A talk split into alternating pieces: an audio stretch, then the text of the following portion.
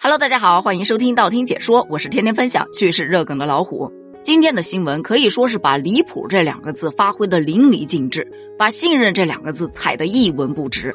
具体怎么回事呢？且听我细细道来。一共三个事件，咱们先聊第一个。说在湖北有一位陈先生。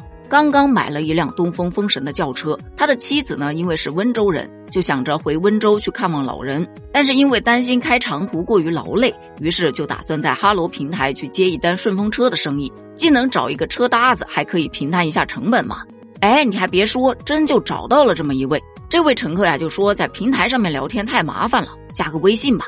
陈先生就同意了，于是原本要走平台的顺风车生意就变成了私下协商，两人约定。车一起开产生的高速费、油费，双方一人一半，其余不再支付任何费用。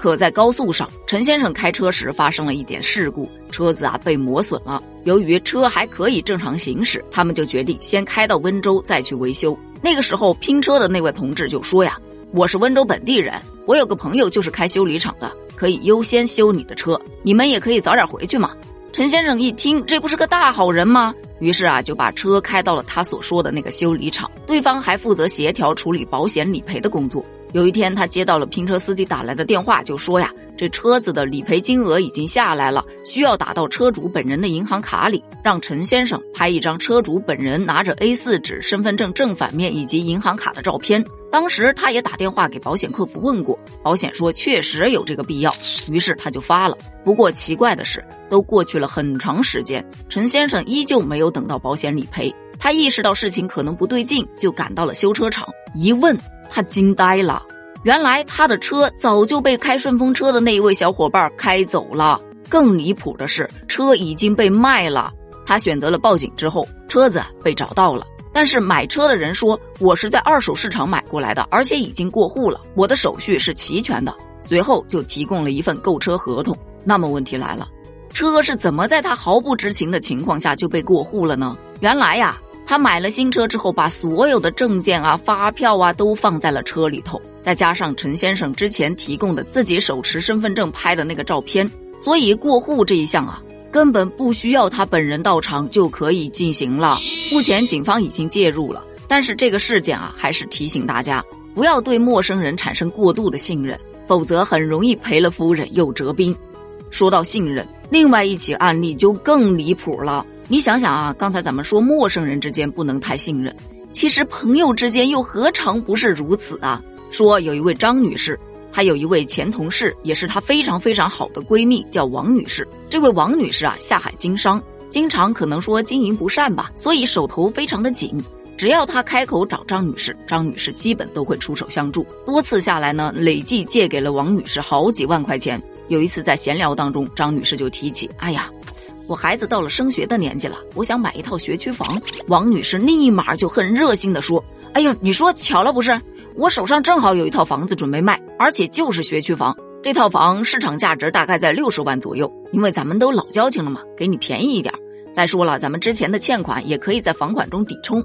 张女士一听，哎，那这真是个好事儿哈。于是马上就筹集了五十多万购房款，打入到王女士的账户。没过几天，王女士就又说。哎，我婆婆在扬州还有一套学区房，也要出手，比之前看的面积还大一些，价格也不贵。你要不两套房子一起买吧，就算你七十五万。张女士一听这个价不吃亏呀，妥妥的天上掉馅饼呢。她觉得真是好闺蜜呀，于是也没有看房源，也没有查看房产证，立马就又给王某打了十几万块钱，两次合计转账七十多万。可是她左等右等，就是等不来自己的朋友陪她去办理房产过户手续。无奈之下，他就找到了王女士的妈妈询问究竟。王女士的妈妈也拍着胸脯保证：“哎，这房子肯定会过户的。过一段时间啊，我姑娘啊最近太忙了，一拖再拖之后，昔日的好闺蜜也就此闹翻了。张女士就选择了报警求助。警察把这王女士母女二人传唤到派出所一查，才发现。”她卖给张女士的房子其实是租来的，而且那个所谓的婆婆的学区房甚至都不是租的，是凭空捏造的，目的就是为了骗闺蜜的钱。当然，最后的结局是大快人心，王女士和她的母亲都到小黑屋里头蹲着去了。看到没？这么好关系的铁闺蜜呀，骗起人来那也是毫不手软的。